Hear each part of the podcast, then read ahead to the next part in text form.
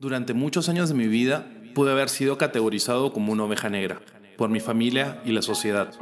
Y aunque mi familia siempre estuvo para mí, sentía que las cosas no iban bien. Mi primer gran episodio fue cuando dejé la escuela de leyes, por lo que yo considero hoy una de mis más grandes pasiones, la fotografía.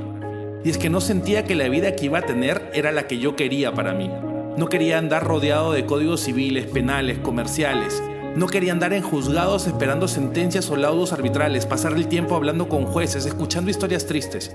Yo quería hacer y hacer algo completamente distinto.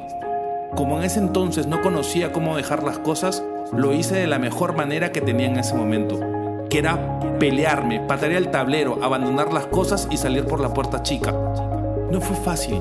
Muchas personas sufrieron por esta decisión. Yo incluso sufrí por esa decisión. Y es que darme cuenta que el hacer las cosas siempre a mi manera, estar luchando contra la corriente, queriendo encontrar siempre una nueva forma, buscándole la raíz cúbica cualquier cosa que se me enfrentaba enfrente, me tomaba más energía y tiempo que cualquier otra persona.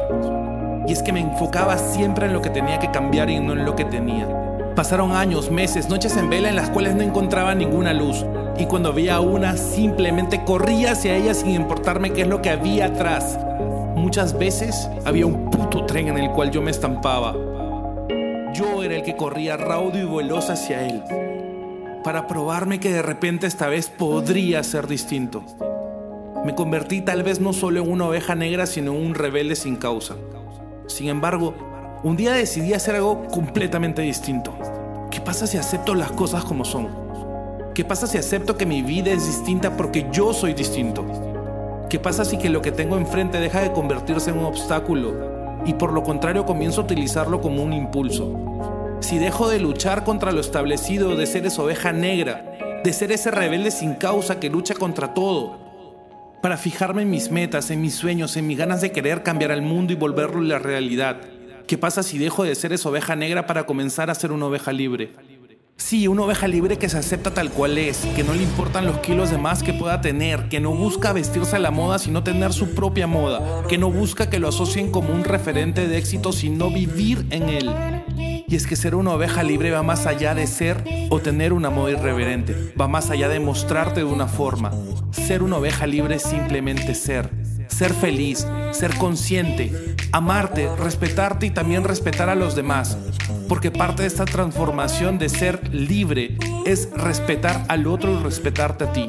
Es buscar una unidad cuando muchas veces en este mundo solo buscamos individualidades. Tiene que ver con estar contigo mismo, con ir por tus sueños. Y no solamente por tus sueños, sino también por los de tu rebaño que te acompaña. Dejarte de ver el ombligo y ponerte en el lugar del otro de darte el tiempo para conocerte, para amarte, para centrarte, para comenzar a ser un farol para todos aquellos que aún están metidos dentro de su propia oscuridad, dentro de su propia mierda, luchando por encontrar esa paz.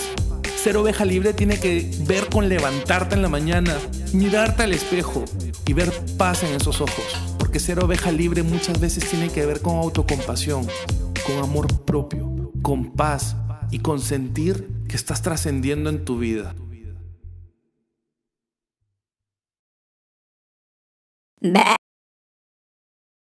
Fact.